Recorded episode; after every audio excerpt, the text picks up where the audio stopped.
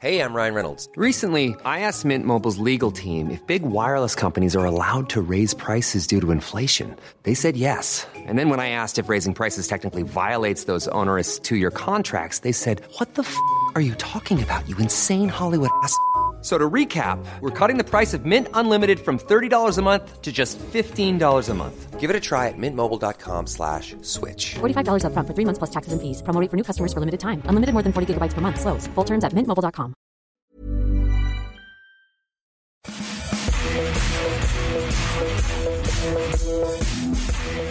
Salut à tous, je suis Martin Mosnier, bienvenue dans le FC Stream Team. Georges Sampaoli pourrait donc bien reprendre en main l'Olympique de Marseille. Mon compère du jour est un peu le Sampaoli de la Stream Team. Chauve, ou en tout cas ça ne va pas tarder, petit, nerveux, chaud comme la braise, des t-shirts souvent trop courts, des pantalons souvent trop moulants.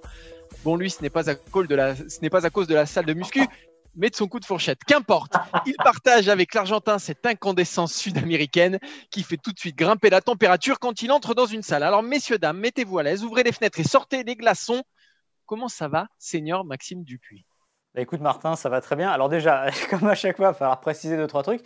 J'ai eu la chance de, voir euh, Sampoli d'assez près à l'occasion d'un reportage à Séville à l'époque avec Adil Rami.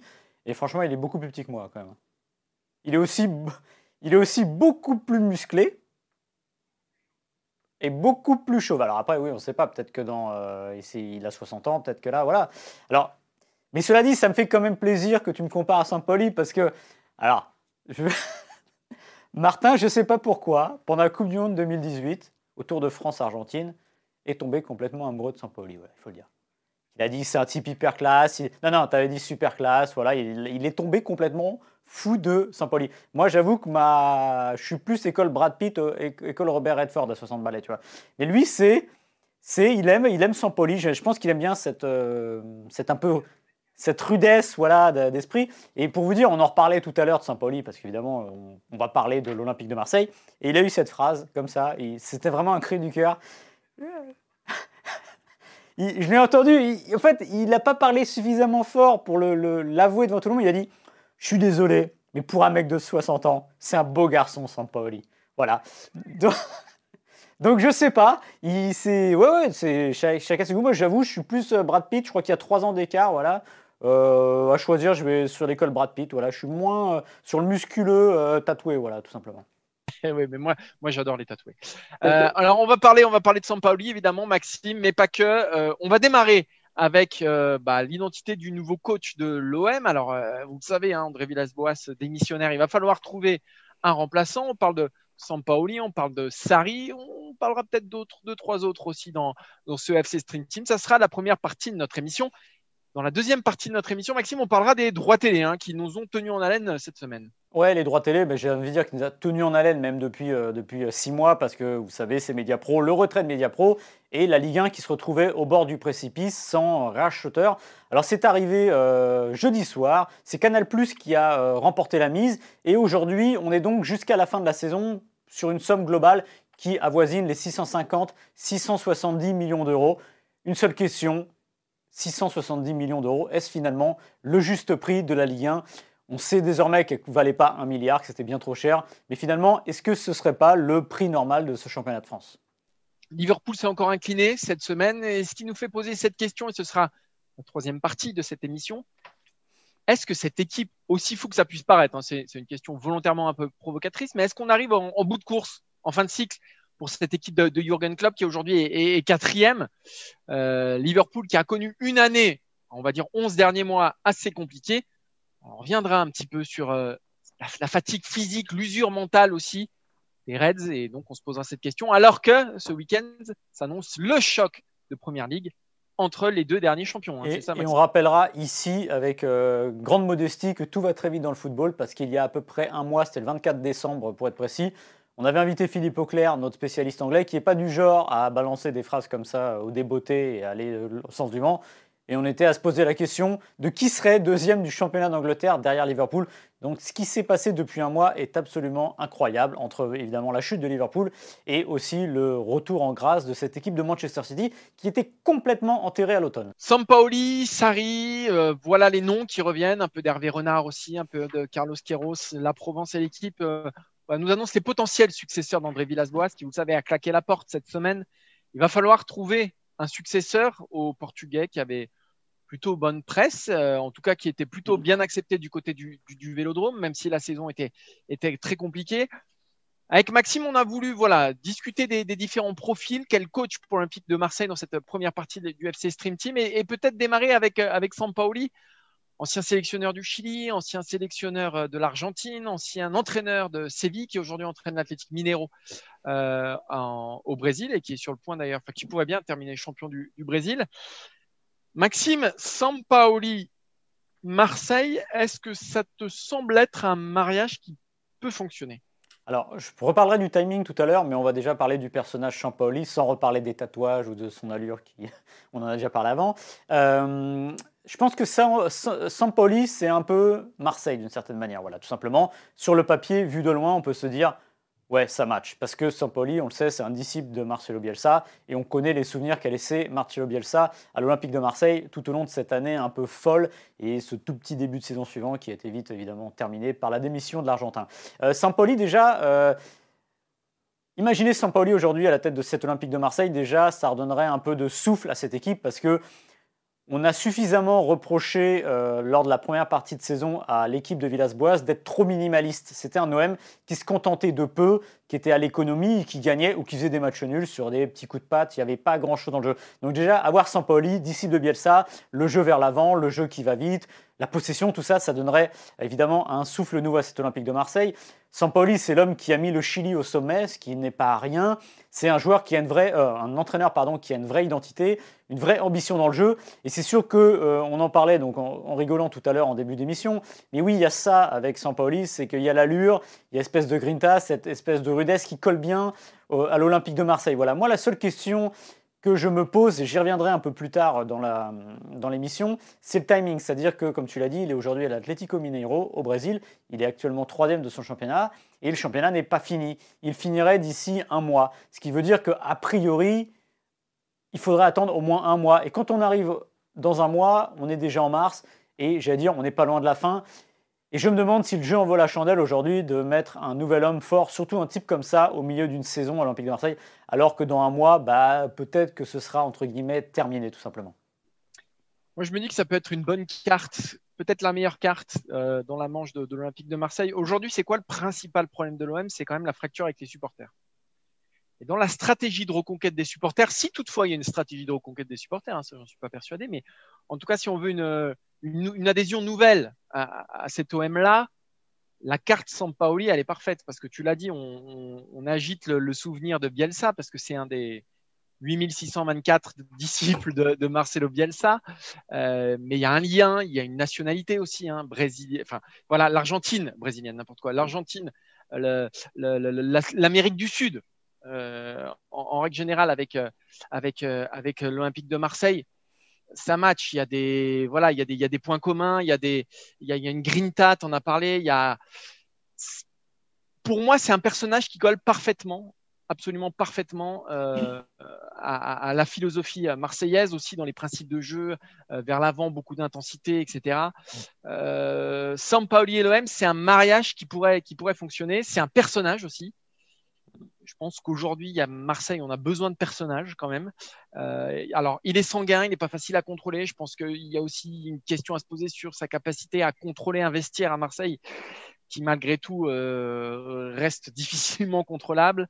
Euh, il y a aussi un, binôme avec Jacques-Henri Hérault que j'ai un peu de mal à imaginer parce que c'est un peu le, feu et la glace, même si ça sera sans doute avec Longoria qu'il faudra un peu plus traiter. Mais voilà, moi je pense qu'il y a quelque chose à faire. Le seul, la seule chose, moi, qui me. Toi, toi c'est le timing, moi, c'est plus dans le ce qu'on veut en faire. Qu'on, qu'est-ce qu'on veut faire de cet OM-là Héros parle quand même, enfin, ce qu'on essaie de, de, vendre dans le projet 2 de l'OM, c'est développer des jeunes, euh, enfin c'est voilà, c'est le modèle, c'est le modèle Ligue 1, j'ai envie de dire. Hein. c'est développer des jeunes et revenir à l'équilibre en les vendant, en faisant des super plus-values et en alimentant comme ça une espèce de, de, club qui, qui s'autofinance par euh, alors plein de choses, mais notamment la, vente de, jeunes joueurs, euh, notamment en première ligue. Est-ce que Sampaoli a ce profil-là? Moi, je le vois plus comme effectivement un quelqu'un qui emmène, un, un peut-être même plus un entraîneur de coups, etc Sur le long terme, il est déjà rarement resté, il faudra vérifier, mais je crois qu'il reste quand même assez rarement à la tête euh, d'une même équipe.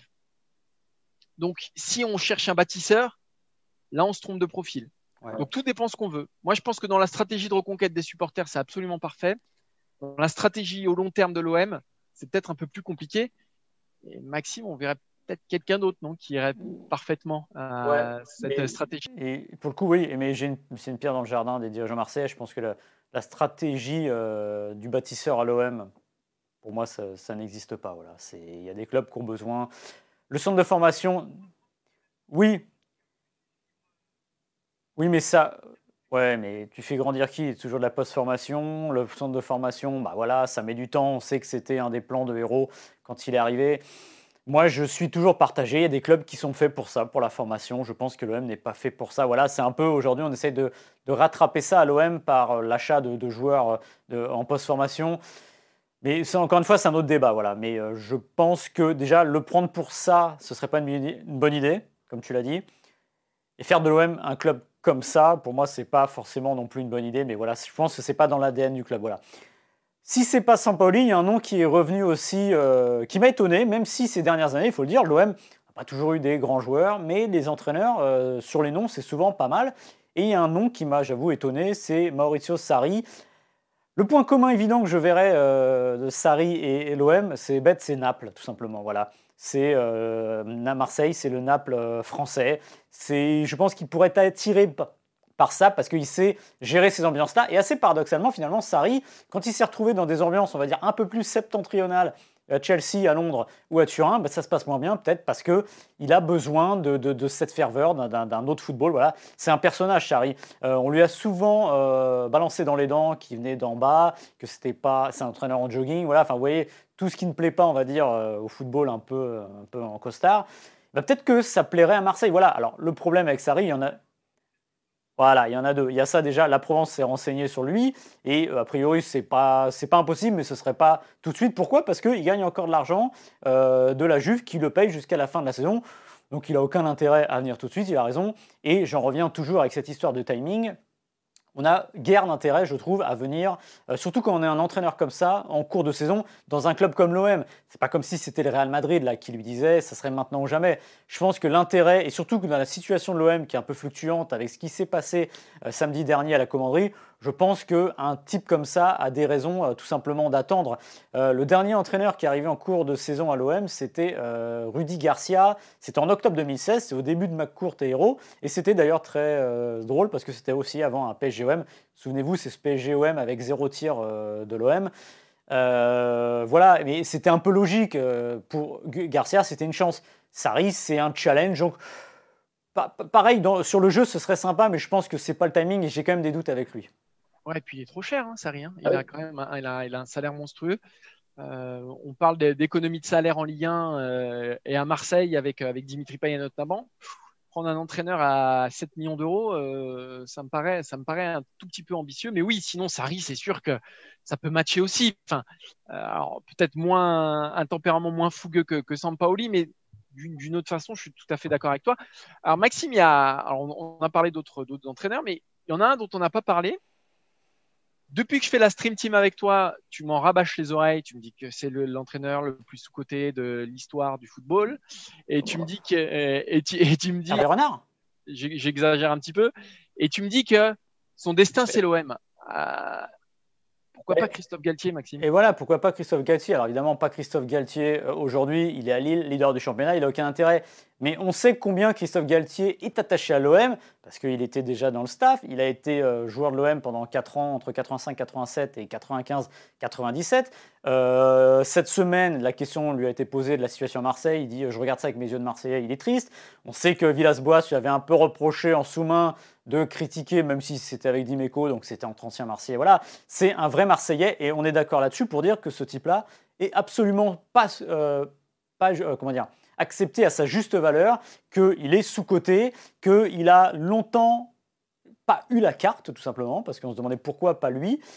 Et bien tout simplement, euh, il est à Lille, évidemment, il est sous contrat et ça se fait pas comme ça, mais je serais dans le staff, dans la direction marseillaise, je me poserais la question d'un type comme Christophe Galtier qui, pour le coup, est peut-être plus, euh, dire, compatible avec cet OM-là aujourd'hui parce qu'il est marseillais, parce qu'il fait des bons résultats et parce qu'il justement sait aussi gérer une équipe qui est jeune et qu'il faut bâtir. Donc il a peut-être finalement, c'est peut-être lui sur le papier qui a le plus le profil. Ouais, c'est le profil, euh, je suis tout à fait d'accord avec toi, c'est le profil parfait, euh, Galtier. Et on en revient quand même à, l'état de délabrement de l'OM dans lequel. Euh, que, surtout ce départ de, de, Villas-Boas, il, met l'OM dans l'embarras parce que Longoria, il avait anticipé le départ de Villas-Boas, plus aucun doute. Et ce départ, finalement, il, coupe l'herbe sous le pied de, l'OM parce que tous les entraîneurs dont on a parlé, Sarri, c'est parce que la Juve continue à le payer jusqu'à la fin de saison. Euh, Sampaoli, c'est parce qu'il est en mm. poste encore. Juste, et voilà, il joue le titre au Brésil, donc il peut pas non plus lâcher son équipe comme ça. Galtier, il joue le titre en France aussi. Donc on est dans un timing sur les, en tout cas les cibles recherchées de, de, l'OM qui n'est pas bon. Même si je pense que Galtier n'est pas une cible de Longoria parce que parce que tout simplement les contacts, enfin son carnet d'adresse à Longoria, c'est voilà, ça, correspond plus à un réseau italien, un réseau euh, hispanique, donc euh, ça correspond moins moins à Galtier. D'ailleurs, c'est tout à fait pas plus mal comme ça. Euh, toujours est-il que, voilà, Villas-Boas, il a vraiment mis l'OM dans l'embarras parce qu'on ne voit pas Marseille terminer la saison avec le directeur de son centre de formation sur, euh, sur le banc de touche. Donc, on va être dans l'urgence et dans l'urgence, on fait rarement de bons choix. Ouais, après, Actuellement, c'est Nasser Larguet et donc Philippe Onziani. Euh, ils seront sur le banc face au PSG dimanche je ne sais pas où va la saison de l'Olympique de Marseille, donc euh, j'allais dire perdu pour perdu. Euh, peut-être que mieux vaut terminer là-dessus. Alors, je ne suis pas sûr que Larguet soit le Hansi Flick de l'Olympique de Marseille, mais aujourd'hui, s'il faut, je comprends que les supporters sont impatients parce que c'est gâché, c'est potentiellement une. Souvenez-vous qu'il y a deux mois, l'Olympique est leader virtuel de la Ligue 1. Il y a deux matchs de retard, se raccroche à ça, même si c'était minimaliste, au moins il y avait cet espoir-là. Aujourd'hui, l'espoir, comme tu l'as écrit, il n'existe plus trop parce qu'il y a un quatuor qui s'est détaché et qui aujourd'hui va partir dans la course au titre et à la Ligue des Champions. Et on a du mal à imaginer, même si ça peut aller vite, on le verra avec Manchester City et Liverpool tout à l'heure, on a quand même du mal à penser que euh, l'équipe, l'équipe de l'OM puisse se rattraper. Voilà. Donc moi je me dis, c'est difficile, c'est sûrement pas possible dans un club comme l'OM peut-être qu'il vaut mieux attendre, comme tu dis, parce que quand on veut aller très vite, quand on va dans, dans cette précipitation-là, bah on va parfois dans le mur. Donc le but, c'est peut-être de reconstruire. Surtout que l'OM vit des heures très, très, très compliquées euh, du haut en bas, pour le coup. il y a quand même une bonne nouvelle du côté de l'OM et du côté de la Ligue 1, c'est que bah, ils ont enfin trouvé un, diffuseur, donc il n'y aura pas d'écran noir, il y aura surtout un petit peu d'argent qui va rentrer dans les caisses, puisque Canal Plus s'est engagé auprès de la LFP jusqu'à la fin de saison. Alors, on ne sait pas ce qu'il en sera pour les saisons suivantes et notamment jusqu'en 2024, puisque l'appel d'offres couvrait les saisons jusqu'en 2024. Mais en tout cas, jusqu'à la fin de saison, Canal Plus a décidé d'allonger un petit peu euh, la monnaie et donc de diffuser euh, la Ligue 1 sur ses, antennes. Pardon. Le prix, 600. Alors, ça varie selon les sources entre euh, Maxime quoi 680 millions d'euros on va dire Oui, entre 650 et 670 on va dire à peu près. On va résumer un peu la situation lundi, il y a le nouvel appel d'offres qui avait été euh, lancé par euh, Vincent Labrune et la Ligue. trois, il y a eu quatre réponses d'ailleurs. Je crois qu'il y a eu Roussier en son nom qui a répondu, qui est aujourd'hui un des boss de, de, Téléfoot, donc ça, ça n'a pas été retenu. il y a eu Dazone, Amazon aussi et Discovery qui est propriétaire d'Eurosport. Euh, la Ligue n'a pas trouvé de, j'allais dire, chaussures à son pied lors de ce, lors de ce, cet appel d'offres et a commencé à retourner voir du côté de Canal+, qui avait entre guillemets l'avantage de donner une forme de sécurité à leurs yeux, puisque euh, Canal avait déjà encore le lot 3. Mais on sait que Canal s'était lancé dans un bras de fer avec la Ligue en disant que ce qu'il voulait pour participer à un appel d'offres, c'est de remettre tout à plat et que ce lot 3 qui jugeait trop cher par rapport au prix aujourd'hui devait être mis euh, sur le marché. Ça, c'est pas fait, mais finalement, la Ligue a trouvé un accord avec Canal et Canal a dû rallonger en fait 35 millions pour récupérer 80% restant de la Ligue 1 plus la Ligue 2. Donc ce qui nous amène à cette somme de 670 millions. On est loin du 1,1 milliard qui avait été décroché avec surtout les 800 millions de Media Pro. Et donc aujourd'hui, euh, cette somme-là, euh, c'est un rabais entre guillemets par rapport à la dernière euh, dernier appel d'offres qui allait jusqu'en 2020, bah, du coup 2016-2020 pardon. Mais à mes yeux, je ne sais pas ce que tu en penses, Martin, mais on n'est quand même pas loin du prix réel du produit Ligue 1, on va dire.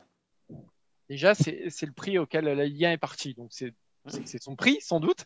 Euh, j'ai comparé avec, euh, avec les, quatre principaux championnats européens. Et il y a un gap énorme entre, entre les, droits télé de la Ligue 1 et, et les autres. En première ligue, c'est. La Ligue 1, on- tu veux qu'on prenne combien? 670 millions d'euros, c'est ça? Comme tu veux, allez, je te le fais à 20 millions près. Allez, on va dire 670 millions d'euros. 170. Euh, la première ligue est à 1,9 milliard d'euros, la Liga 1,14 milliard d'euros, la Serie A 973 et la Bundesliga 1,1 milliard. Donc on est sur quatre championnats très proches ou au-delà du milliard et concernant la première ligue, c'est quasiment 2 milliards. La Ligue 1 est à 670, le gap oui, il est énorme, mais mais euh, quand on regarde objectivement le- alors sur quoi on juge? Le spectacle Bah non, proposé, surtout, pardon? Bah, surtout. Spe- spectacle, intérêt, suspense, résultat européen, euh, niveau des clubs. résultats européens, le casting, les stars, etc. Euh, moi, ça me choque pas. Oui, c'est le juste prix parce Ah qu'on sort déjà de la plus grande crise de l'histoire de la Ligue 1. Donc, fatalement, le, le- le prix est, est en baisse considérable parce que les résultats en Coupe, en coupe d'Europe hors PSG, ils sont pas loin d'être désastreux quand même. Euh, parce qu'hormis Paris et peut-être Lyon, on est quand même sur des clubs qui aujourd'hui ne sont pas dans un développement d'ambition. Je m'explique. Aujourd'hui, le projet, on en a parlé avec Marseille, c'est plus de faire grandir des jeunes et une fois qu'ils ont commencé à briller, on les vend au plus offrant. Donc l'ambition, ce n'est pas Mhm. tellement euh, de gagner euh, des titres européens et même nationaux, mais plus de vendre le mieux possible. Donc on donne, on- c'est difficile de valoriser au maximum euh, ce manque d'ambition. Et heureusement qu'il y a Paris, heureusement qu'il y a Neymar et heureusement qu'il y a Mbappé. Et ça m'étonne pas qu'aujourd'hui la Ligue 1 soit deux fois moins chère que la Bundesliga, parce que quand on regarde les, les résultats européens, bah, on n'est pas loin d'être deux fois plus en retrait que le championnat Ouais. allemand, par exemple. J'avais tweeté un truc euh, au moment de la, le dernier appel d'offres au plus d'un milliard, où j'avais mis, euh, je sais plus, un milliard euh, pour un championnat qui est terminé au mois de mars. Chapeau, voilà, sans suspense. Et je m'étais pris une volée de bois vert. Oui, vous c'est bien français, vous parlez tout le temps, nanana, nanana. Et pareil, quand on parle du top 5, au moins, on va peut-être arrêter de nous servir la soupe sur le top 5. Parce que top 5 européen, quand on nous dit euh, c'est pas sportif, mais c'est économique, mais là, c'est rien du tout. C'est top 4 et derrière, il y a les autres, voilà, tout simplement. Et tu l'as dit, alors évidemment, on va aussi dire on a deux clubs en demi-finale de la Ligue des Champions, oui, sauf que c'est un Final 8, c'est sur un match. Ouais, voilà, et jusqu'à preuve du contraire, je ne suis pas certain euh, que sur deux matchs, ce serait passé aussi bien. Voilà. Euh, très bien, voilà, mais encore une fois, c'était euh, la, lu- la lumière qui est sortie, c'était super d'avoir le PSG en finale, c'est super d'avoir Lyon en demi-finale, comme c'était super d'avoir Marseille en finale la, la C3, n'empêche que ça fait 60 ans que les Coupes d'Europe existent et qu'il n'y a eu que deux victoires, donc ça dit aussi le niveau de la Ligue 1. Après, comme tu l'as dit, en France, vous avez le PSG, vous avez Neymar, vous avez Mbappé. Ben, en première ligue, vous avez euh, Neymar Mbappé, non pas partout, mais euh, vous avez au moins des ersatz de ces joueurs-là dans 5 ou 6 ou 7 clubs. Voilà, tout simplement, la différence, elle est là. Et oui, regardez, les, comparez, euh, prenez le début de la première ligue 92, comparez les palmarès, vous allez voir. C'est à la fois exigeant au niveau sportif, très haut spectacle, et en plus, vous avez des champions qui ne sont pas tout le temps les mêmes. Euh, Liverpool était le dernier en date, qui n'a pas gagné depuis 30 ans. On a eu Leicester, euh, on a eu Blackburn, on a eu Manchester, les deux Manchester, etc. Je ne vais pas tous les faire, mais en fait, voilà, c'est le mix parfait entre un championnat riche qui est ouvert, où il y a du suspense, où il y a, souvent au moins un duel. Voilà. En France, aujourd'hui, il n'y a pas de duel. Je pense qu'il manquerait pas grand-chose pour que la Ligue 1 soit euh, mieux valorisée, mais il faut au moins cette incarnation du duel qui n'est pas que le PSG tous les ans et un coup Monaco, un coup Lille. Il faut quelque chose au long terme, voilà, tout simplement. Et c'est pour ça que c'est difficile à vendre. Et aujourd'hui, en plus, il y a la situation du Covid qui n'arrange rien. Alors oui, Oui, c'est qu'en plus, tu vends tes droits au pire moment. voilà, c'est ça. Et Tu vends tes droits au moment où les stades sont vides, où le spectacle. C'est difficile de regarder un match dans son entièreté Ouais.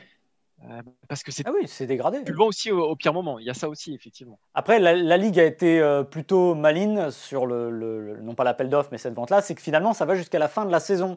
Donc, elle n'a pas, comme on dit, insulté l'avenir. Et euh, ça, tout va être mis sur le tapis au mois de juin à peu près, j'imagine, avant le début de la saison prochaine. Ce qui veut dire que les entrants potentiels qui étaient d'Azone, donc Discovery et euh, propriétaire d'Eurosport, euh, Amazon, seront euh, là, peut-être pour discuter de gré à gré sur certains euh, packs, mais sinon, la Ligue dira, bah non, on remet tout à plat. À mon avis, c'est ce qui arrivera. Comme ça, ça permettra, parce qu'ils ne prendront pas le risque de fâcher Canal une deuxième fois. Donc, à mon avis, ils remettront tout à plat, et là, ce sera un appel d'offres classique. Et oui, et puis qui, qui sait, si, si tu as un championnat qui se termine à la 38e Ouais, journée, que tu as un Exactement, combat, Exactement. que Neymar, euh, dans le même temps, a prolongé, et Mbappé aussi, et que tu as un peu de retour dans les stades euh, avec des stades qui vivent un peu mieux euh, à Nantes, à Saint-Etienne, à Marseille ou à Lens. et que l'OM est vendu et euh, avec des grands joueurs qui arrivent à l'été. Non mais, non mais en fait, que je veux dire, c'est que tout, voilà, c'est ce que tu dis, c'est tout peut arriver. On ne sait pas, voilà, c'est, il suffit de, on croit, enfin, il faut jamais voir tout simplement avec la, vue d'aujourd'hui, prendre un peu de recul et se dire que la situation peut, évo- peut évoluer. Et si la fin du championnat est sympa, pourquoi pas?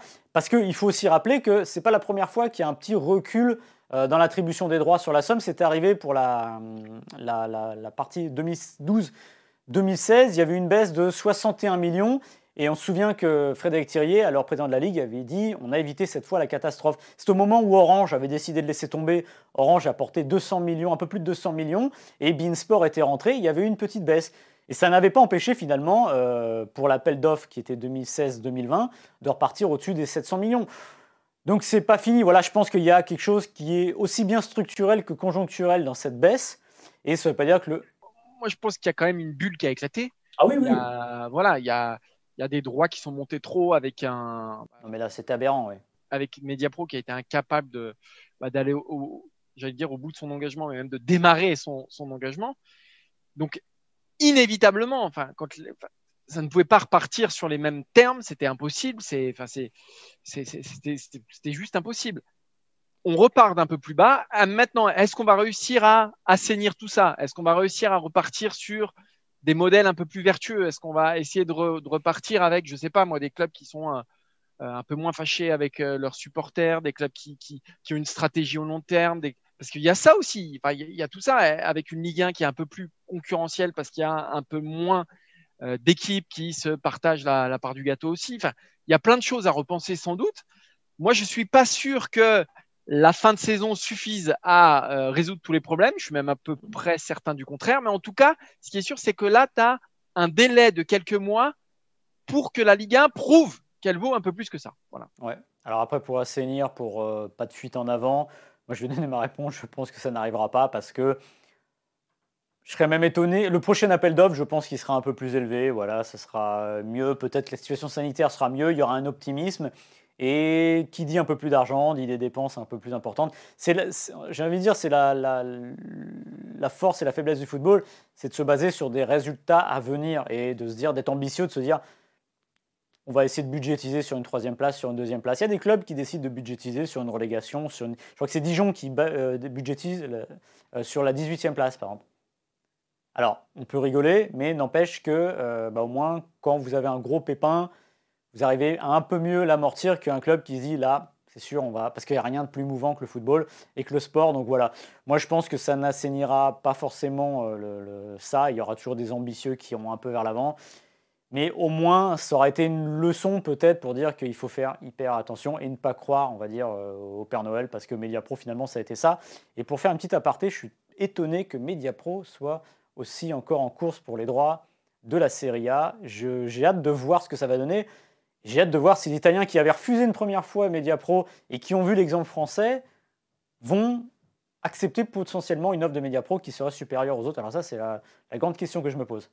J'ai du mal à le croire. Allez, on va pas aller en Italie, on va aller en Angleterre, Maxime. Ouais. Du côté de, de Liverpool qui s'est une nouvelle fois euh, incliné cette semaine. hein. C'était face à Brighton, si je dis pas de bêtises. Oui. C'était en Anfield, si C'est je ça. dis pas de bêtises. Et c'était 0-1, si je dis pas de Ouais. bêtises. C'est ça.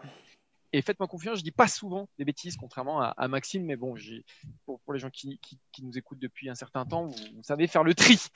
Euh, D'ailleurs, on va faire une version de l'émission où vous pouvez écouter que Martin ou que moi. ah ouais, bah là, Voilà, tac, tac, tac, tac, tac. ça serait les audiences là. Liverpool. Liverpool qui, qui est désormais quatrième. Liverpool qui est un peu décroché dans la course au titre, voire bien décroché. Je crois qu'ils ont 7 points de retard avec un match en moins, c'est ça? Avec un match en plus. Avec un match en plus, Ouais. oui, pardon. ouais. Euh, et, euh, et Liverpool qui affronte Manchester City, désormais, désormais favori euh, dans la course au, au titre en, en première ligue. La question qu'on avait envie de se poser avec Maxime, c'est qu'on voit un peu le délitement de Liverpool depuis un an. Alors, ça n'a pas toujours été aussi spectaculaire qu'en ce moment, Euh, mais il y a un petit truc qui s'est brisé. On, on va reprendre le fil. Pour moi, le point de rupture, c'est le euh, 29 février dernier. C'est une défaite contre Watford. Alors, vous me direz, ça n'a pas coûté grand-chose puisque derrière, Liverpool a été champion d'Angleterre. Mais c'était la première défaite de la saison et on sait, donc le 29 février, ils sont allés très très loin dans leur invincibilité et on sait qu'ils avaient ce petit challenge entre eux, se dire on va essayer de terminer la saison euh, sans avoir perdu un match. Là, il y a un petit, à mon, à mon avis, il y a un petit verrou qui a sauté et depuis euh, cette défaite-là, en 11 mois, toutes compétitions confondues, il y a eu 15 revers de Liverpool. 15 revers d'une équipe qui était invincible jusqu'ici.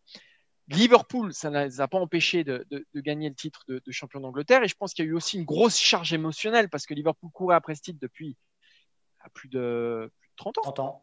Plus de 30 ans. Euh, donc euh, c'est aussi simple que ça. Il y, a une, voilà, il y a une charge émotionnelle. Ils ont gagné la Ligue des Champions.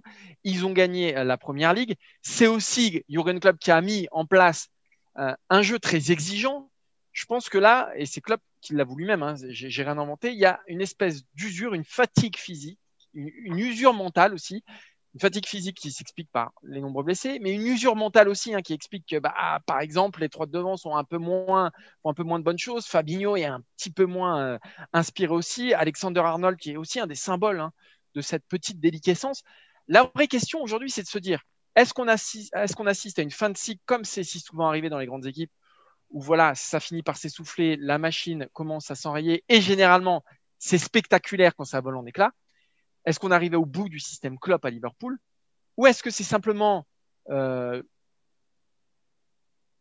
un, mauvais passage, mais qui s'explique par les blessés, par un peu moins de constance devant? C'est une vraie question bah, que je te pose tout simplement. Ouais, moi, je suis pas sûr qu'on soit sur la fin de Klopp et je pense qu'il y a quelque chose de conjoncturel, encore une fois. C'est les blessés, comme tu l'as dit. C'est une saison bizarre. En première ligue, c'est. Tu te rappeler les blessés, euh, Maxime, parce qu'on ouais. a, on a fait un petit, une petite liste. Évidemment, Van Dyke, depuis le début mmh. de saison, et c'est. Et ça, c'est pas anodin. Voilà, voilà, c'est peut-être là, le, le, le peut-être là qu'il faut chercher aussi euh, les, les, résultats actuels de Liverpool.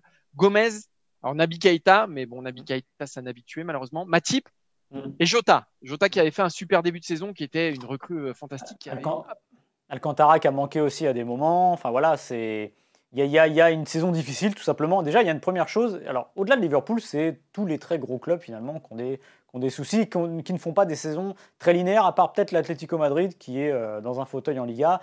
Euh, voilà, euh, j'ai vu une stat étonnante je, jeudi soir, d'ailleurs, je crois que c'était après Liverpool-Brighton, qu'il y a eu plus de victoires à l'extérieur en Angleterre depuis le début de saison, que de victoires à domicile, ce qui est évidemment jamais arrivé. Et euh, ce qui est dingue, c'est-à-dire que les repères sont complètement paumés. Et quand vous parlez d'un club comme Liverpool, avec le poids d'Anfield, ce que ça peut être, euh, Anfield, euh, souvenez-vous de Liverpool-Barcelone notamment, euh, je pense que ça joue tout simplement. Et que sur un effectif fatigué, sur un effectif qui a peut-être un tout petit peu moins faim mentalement, parce qu'il a réussi à atteindre son Graal, bah, ça aide pas à faire les efforts et à trouver cette énergie supplémentaire. Tu l'as dit tout à l'heure, Liverpool a gagné le titre champion d'Angleterre en 2020. La dernière fois que ça leur était arrivé, c'était en 1990.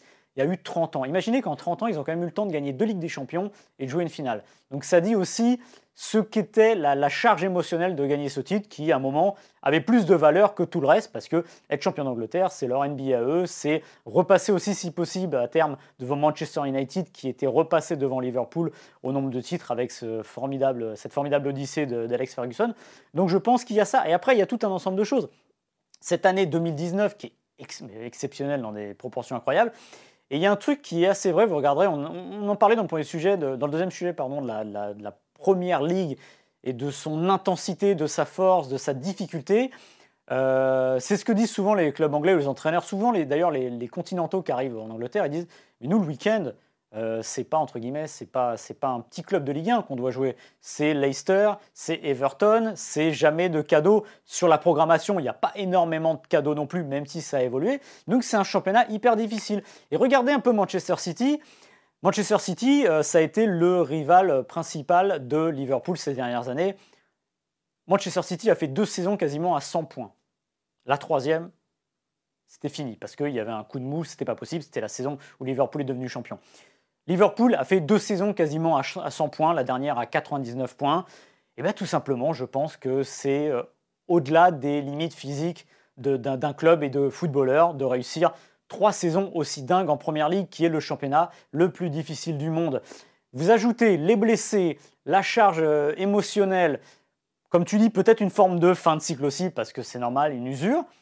bah, ça fait que Liverpool est moins bien. Et ils ont quand même bien donné le change pendant un certain temps parce que, euh, mais à coup pas, il y a un mois, ici même, avec Philippe Auclair, euh, notre contributeur anglais, on racontait, moi je lui ai posé la question, la question qui se pose aujourd'hui, c'est qui va terminer deuxième du championnat d'Angleterre? Pourquoi? Parce qu'ils arrivaient au moment du, euh, du Boxing Day, dans cette période de fête, ils jouaient West Brom, ils jouaient Newcastle et ils terminaient par Southampton. En gros, il y avait un petit obstacle, c'était Southampton. Résultat, ils ont pris 2 points sur 9. Ça a commencé à se dérégler. Et on dit qu'un titre ne se gagne pas au Boxing Day, bah, il se perd parfois. Et bah, c'est à partir de là que Liverpool a commencé à le perdre, alors qu'en face, Manchester City était parti sur une euh, lancée complètement folle. Je crois qu'ils sont à 9 victoires de suite en Première Ligue. Donc eux, ils sont vraiment sur, un, dire, sur la vague. Et c'est pas décisif sur le papier dimanche, mais c'est là que ça va jouer pour le coup. Exactement. Mais voilà, tu disais, à moins, à moins d'être des machines absolues, il y a plein de facteurs qui expliquent pourquoi Liverpool aujourd'hui est, un peu sur les jantes. Toute la question maintenant pour Jürgen Klopp, c'est de comment on inverse ça? Et c'est là où on va voir si mm. il peut vraiment y avoir un second souffle dans cette équipe ou s'il est arrivé au bout de son système. enfin, au, bout de ses idées, au bout de son système, si, si le système Klopp aujourd'hui c'est épuisé. C'est très compliqué aujourd'hui d'être affirmatif d'un côté comme de l'autre.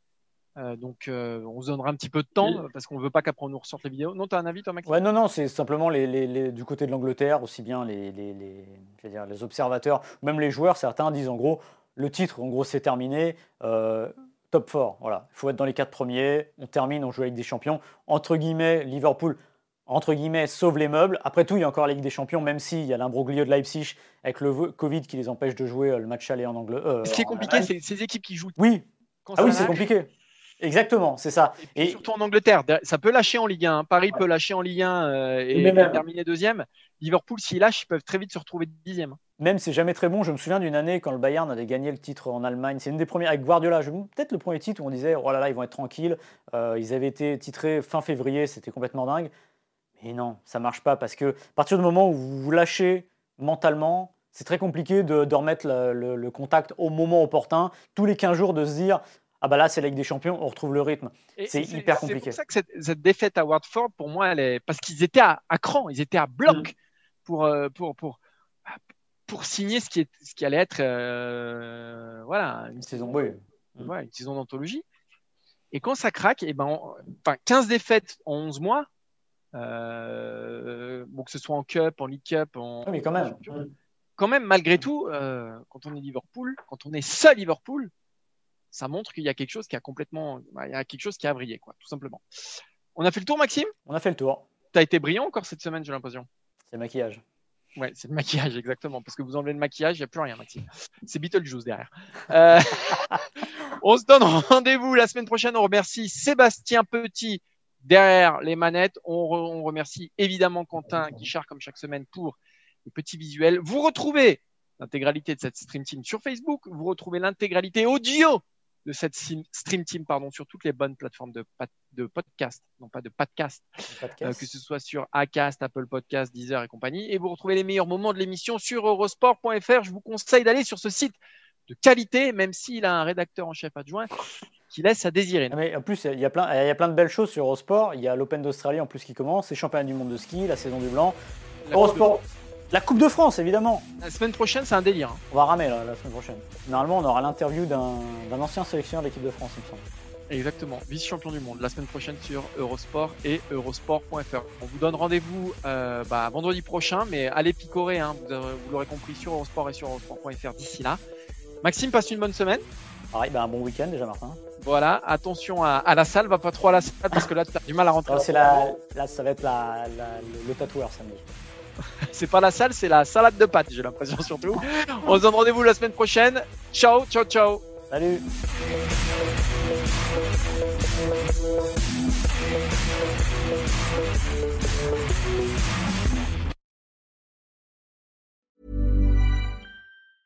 Even when we're on a budget, we still deserve nice things.